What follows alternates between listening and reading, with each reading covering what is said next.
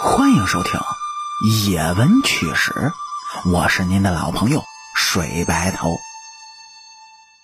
这前些日子呢，备受好评的电影《我不是药神》中，虽然经典的台词有很多，但唯独这么一句，哎，最能打动人心，也是最戳心的，那就是“世上只有一种病，那就是穷病”。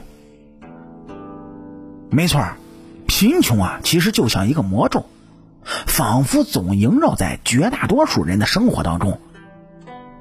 即使这古代有送穷的习俗，但却依然无法改变穷的现实。相比于现代而言，古代的穷人可谓是比比皆是。故此啊，他们有了聊以继慰，或者是对残酷的现实进行控诉。创造了很多直击心灵的俗语。您就比如说啊，今天咱们要讲的这句“笑贫不笑娼”，其实啊，这一个“娼”字误导了我们很多年。它并非我们理解的那样，其实啊，它很深刻。这句话呢，其实是一句民间比较流行的俗语。过去很多人都拿这句话打趣某种社会现象。其实啊，贫穷是一种可怕的东西。这因为穷呢，很多原本知书达理的人，为了蝇头小利而变得斤斤计较。原本善良的人也会变成恶人，这就是赤裸裸的现实。生活中有很多人都是气人有，笑人无的，别人过得比自己好，那就来气。甚至啊，想方设法的去陷害比自己活得要好的人，同时反过头来，又会去笑话那些活得不如自己的人。一个“无”字儿，就说明了贫困的卑微。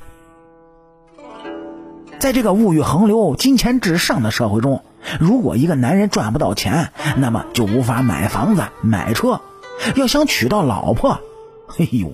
那简直就可以说是笑谈了。除非呢，有一个好的爹妈为自己积攒了一大笔的财富，这样才能彻底的摆脱贫困的帽子，转而就成为一个有车有房有钱有老婆四有的新人。其实说白了，笑贫不笑娼呢，是一种病态。我们本应该去笑话那些不顾礼义廉耻的拜金主义者。而不是笑话那些贫困的弱者。毕竟风水有轮流转的时候，或许今天的穷人日后发了大财，而曾经的富人也会因为失败而是一贫如洗。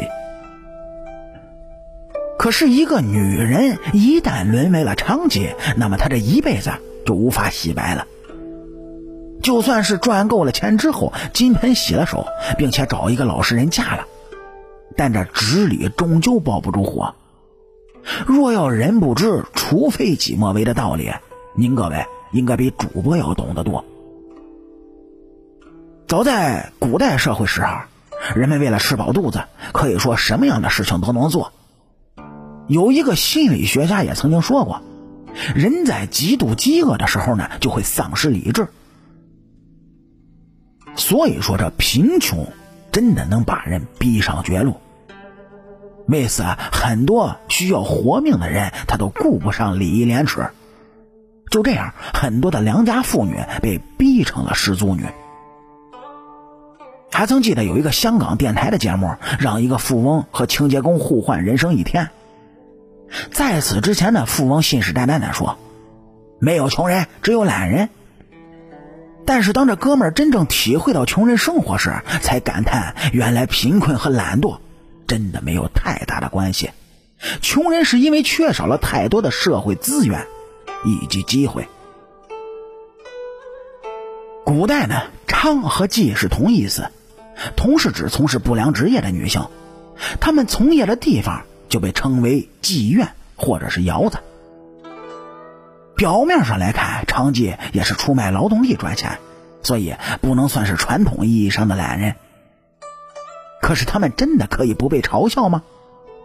答案很清楚，就是不嘲笑娼妓的人，他们一定是另有所图的。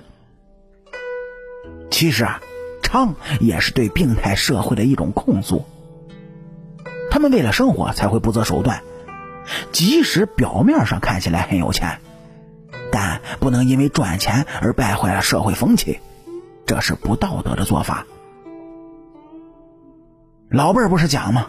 救急不救穷，急是一种火烧眉毛的窘态，既有突发事件，也有自作自受。这句俗语的上一句就是“笑贫不笑娼”，鞭策的就是那些只看表面而不去发掘背后真相的人。其实，这人活在世上，每个人都有为难的时候。如果你是一个仗义疏财的人，或者说是一个乐于助人的人，可以急人之所急，既可以帮助别人解决难事也可以让自己成为一个好善乐施之人。但如果对于一个人经常诉求别人帮助的穷人而言，恐怕就不是穷这么简单了。其实这穷人呢，也分很多种类，有的人一出生家里就十分的贫困，他的父母没有赚钱的本事，所以只能过着贫穷凄苦的生活。也有的人呢，因为坐吃山空而变穷，很显然，前者可以适当的帮一下，而后者。绝不能姑息纵容，否则那就是给自己找麻烦。所以有一句话说的特别好，叫“透过现象看本质”。任何事情或者接触任何人的时候，都不能只看表面而不去了解背后的事儿。